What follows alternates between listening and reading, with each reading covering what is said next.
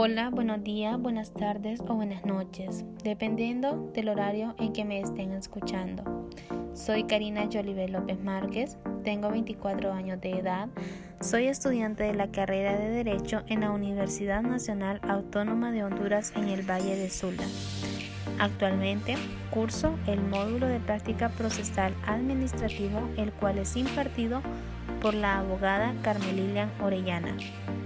Es para mí un gusto poder saludarles y compartir un tema de interés jurídico relacionado al derecho administrativo.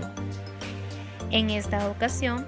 les hablaré sobre los procesos contenciosos administrativos que regula la ley de la jurisdicción de lo contencioso administrativo. Esta ley hace mención a dos tipos de procesos, siendo estos los ordinarios o de primera o única instancia y los especiales o abreviados. Me centraré en hablarles sobre los procedimientos especiales de carácter abreviado. Los procedimientos especiales de carácter abreviado son aquellos que responden a una lógica distinta a la del general, ya que han sido pensados y diseñados para una hipótesis particular y concreta cuyo contenido aconseja una tramitación distinta de la del general. Estos procedimientos están destinados a sustanciar solo una especie o género limitado de asuntos legalmente determinados, los cuales, siempre que no lesionen los derechos fundamentales y las garantías mínimas del procedimiento común, pueden ser distintos de los establecidos en el procedimiento ordinario. La ley de jurisdicción de lo contencioso administrativo reconoce como procedimientos especiales de carácter abreviado los relativos a materia tributaria o impositivo, materia de personal, materia de licitaciones o concursos. Los primeros, relativos a la materia tributaria o impositiva, están regulados en los artículos del 103 al 107 de la Ley de la Jurisdicción de lo Contencioso Administrativo. Los segundos, que son los alusivos a la materia de personal, están en los artículos del 108 al 113 de la misma Ley de Jurisdicción de lo Contencioso Administrativo. Ya el de materia de licitaciones o concursos se encuentra en la misma normativa en los artículos del 114 al 119. En un primer momento voy a mencionar los procesos especiales en materia tributaria o impositiva. Estos proceden cuando el particular impugna cualquier acto administrativo por el que se fije o liquide un tributo, llámese este impuesto, tasas o contribuciones, incluyendo multas u otras rentas o créditos a favor de la administración. En este procedimiento especial en materia tributaria o impositiva, se debe de entender que la impugnación de multas por esta vía debe limitarse a aquellas derivadas de las relaciones de esta naturaleza, excluyéndose por lo mismo cualquier otra sanción pecuniaria que tenga por causa infracciones cometidas en materia diferente. Este tipo de procesos conoce sobre los asuntos relacionados a impugnación de actos de fijación o liquidación de impuestos, contribuciones, tasas, multas y demás rentas y créditos públicos. En cuanto a este proceso, se debe tener presente que a la demanda se le debe de acompañar el documento que acredite el arreglo o el pago correspondiente. Además, el actor tiene la carga de fijar en el escrito de demanda ese valor de la pretensión que ejercita, la cual debe ser equivalente al monto del tributo, multa u otra renta o crédito a favor de la administración que impugna. Y debe tener presente también la obligación de presentar la garantía especial a que refiere el artículo 206.2 del Código de Tributario, la cual es del 5, 10 o 20% de la cuantía según fuere el demandante un pequeño, un mediano o un gran contribuyente. De igual forma, en este tipo de proceso se debe tener claro que si el demandado hubiere pagado previamente el monto impugnado, lo que no es exigible como requisito procesal, y la sentencia le fuere favorable, total o parcialmente, la Administración tributaria, llámese esta estatal o municipal, debe de devolverle al demandado la suma que proceda por ese concepto o reconocerá el crédito a su favor por cantidad similar, incluyendo los intereses generales desde que el pago se hizo efectivo hasta la devolución. Asimismo, en cuanto a este tipo de proceso, se debe tener presente que es apelable la sentencia definitiva que se dicte, y esta apelación se debe guiar por el proceso para los recursos ya establecidos en la Ley de la Jurisdicción de lo Contencioso Administrativo en los artículos del 89 al 94, la cual, en base al principio de supletoriedad, se relaciona y remite al Código Procesal Civil. Finalmente, respecto a este proceso, en relación al proceso común, se debe tener claro que los plazos se reducen a la mitad, lo que significa que se cuenta con 15 días hábiles para la presentación de la demanda desde que se dio una resolución en relación al acto que se pretende impugnar. 10 días hábiles para contestar esa demanda.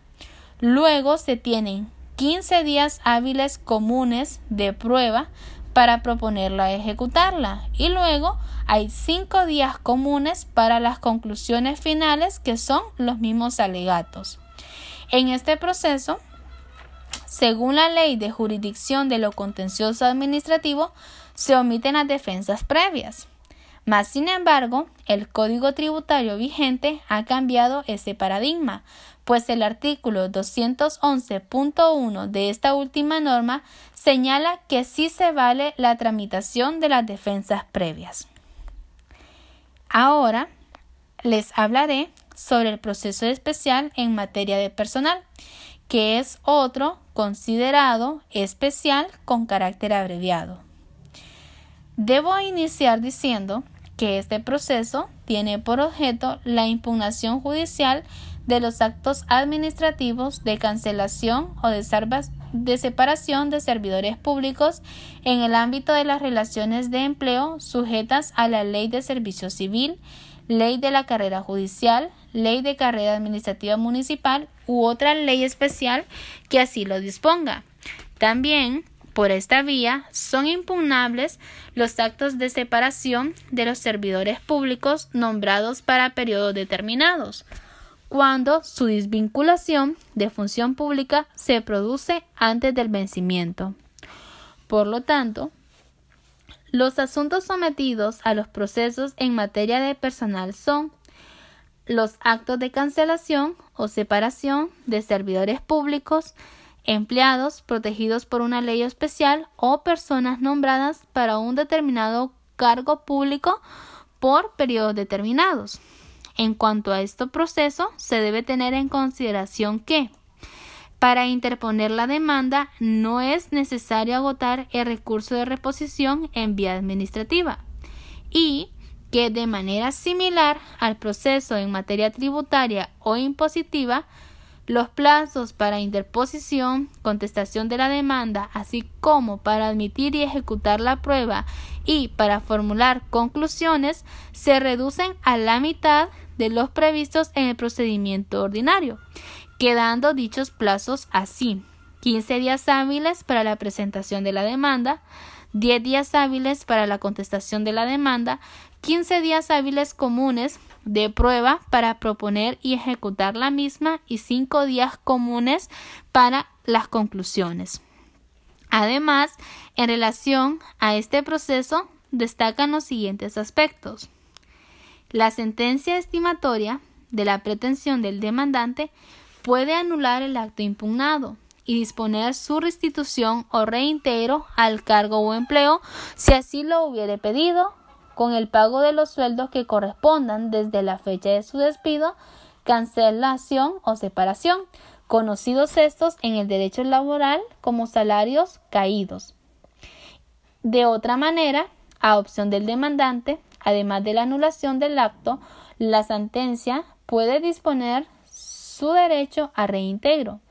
el pago de las indemnizaciones que correspondan por despido injusto, siendo estas el preaviso, el auxilio de cesantía y otros derechos proporcionales, así como el pago de los salarios dejados de percibir a partir de la vigencia del acto que produjo la cancelación injusta.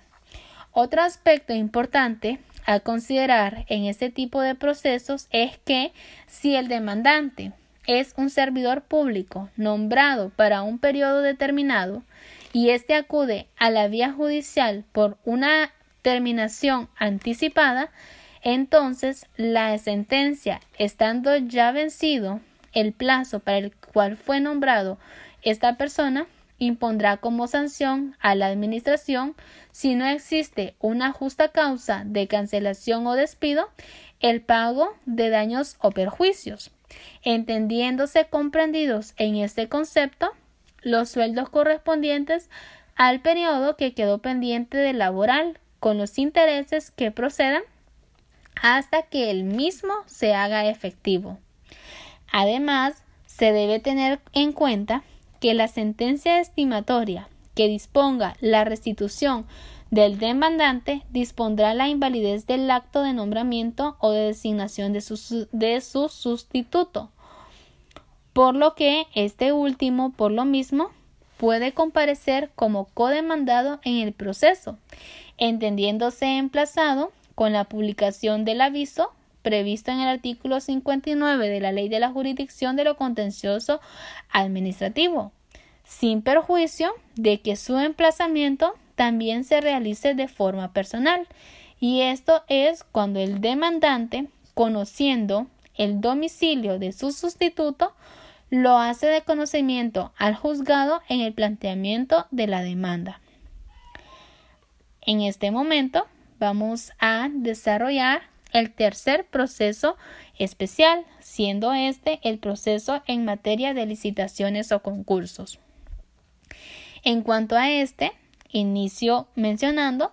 que es un proceso aún más breve que los anteriores, aunque en la práctica ocurre lo contrario, dilatándose el proceso en el tiempo, causando serios perjuicios al interés público. El proceso en materia de licitaciones o concursos tiene por objeto la impugnación de actos de adjudicación de licitaciones o concursos,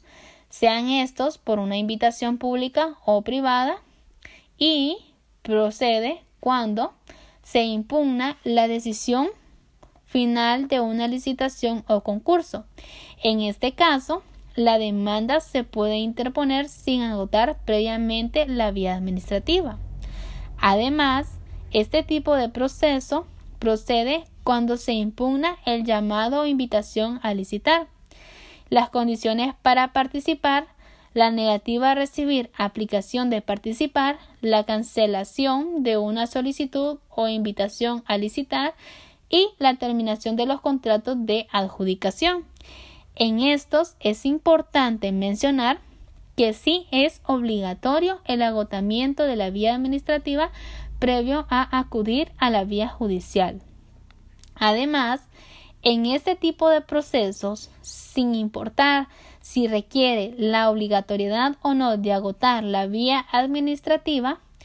es obligatorio que las pruebas que se propongan en el escrito de demanda y en la contestación de la demanda, pues lo que se busca con la prueba es que se practique lo más rápido posible. Como ya he dicho, la tramitación de este proceso es sumamente breve para evitar atrasos en la contratación y ejecución de obras públicas, el suministro de bienes o servicios materiales o la prestación de servicios de consultoría, que como sabemos son los contratos regulados en la ley de contratación del Estado o en su caso en otras contrataciones sujetas al control contencioso administrativo.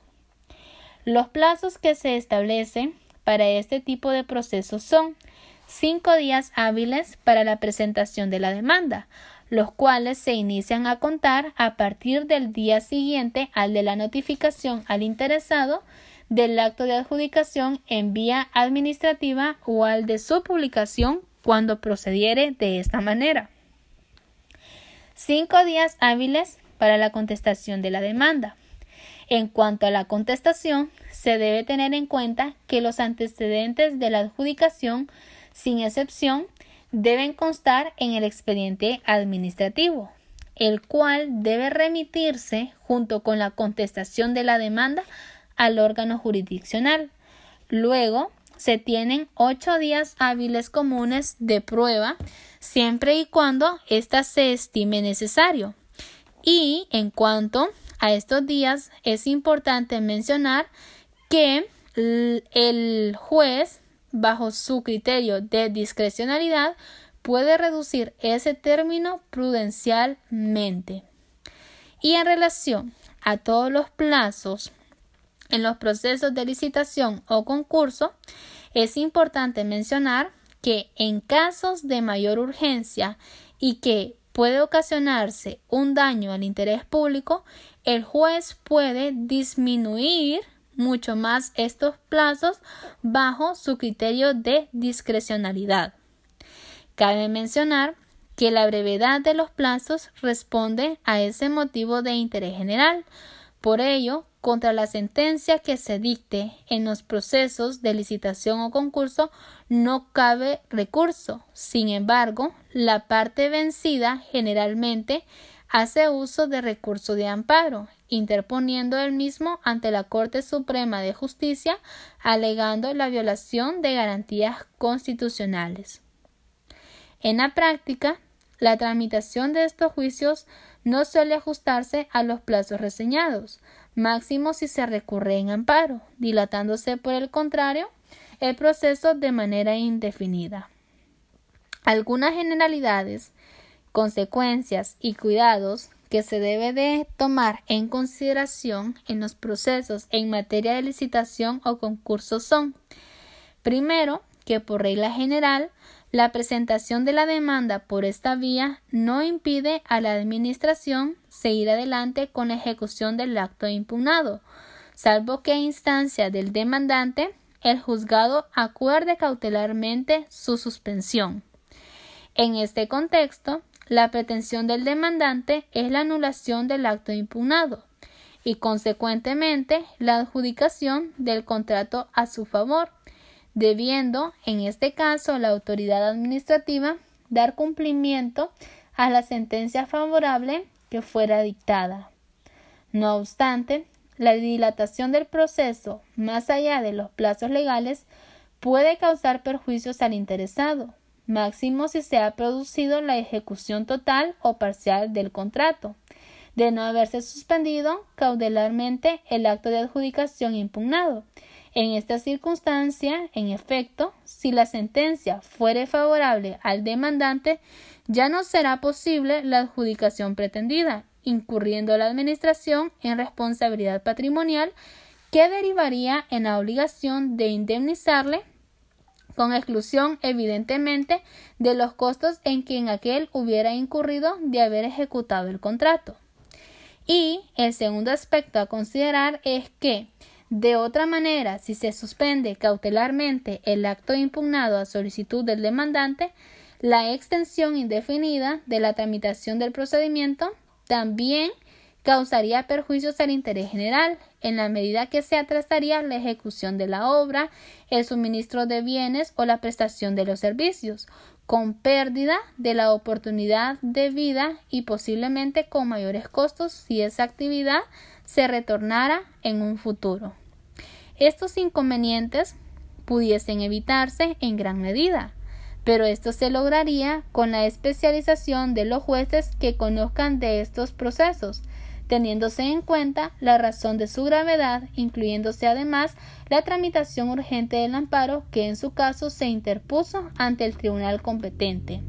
Es así que específicamente se explican de forma clara los procesos especiales, los cuales tienen materia y asuntos determinados, así como plazos para el desarrollo del respectivo proceso judicial. Es importante mencionar que los plazos en materia tributaria y de personal son la mitad para los señalados en los procesos común, lo que significa que se tiene 15 días hábiles para presentar la demanda, 10 días para contestarla, 15 días para la proposición y práctica de la prueba y 5 días para conclusiones. En cambio, el proceso en materia de licitaciones y concursos es aún más corto y expedito por el perjuicio que la demora de dichos procesos puede ocasionar al interés público. Por lo tanto, la generalidad es cinco días para presentar la demanda, cinco para contestarlas y ocho para evacuar la prueba cuando sea necesario. Sin embargo, estos plazos en, este tipo de procesos se pueden reducir aún más teniendo en cuenta el criterio discrecional que pertenece al juez como tal. Es de esta forma como termino mi disertación en relación a los procesos especiales con carácter abreviado en la jurisdicción de lo contencioso administrativo. Espero hayan comprendido y les haya gustado. Muy pronto me volverán a escuchar con un nuevo podcast en otro tema de interés también relacionado al derecho administrativo. Éxitos. Y no olviden, el derecho se aprende estudiando, pero se ejerce pensando. Además recuerden las palabras de Joseph Platt. Los derechos se toman, no se piden, se arrancan, no se mendigan.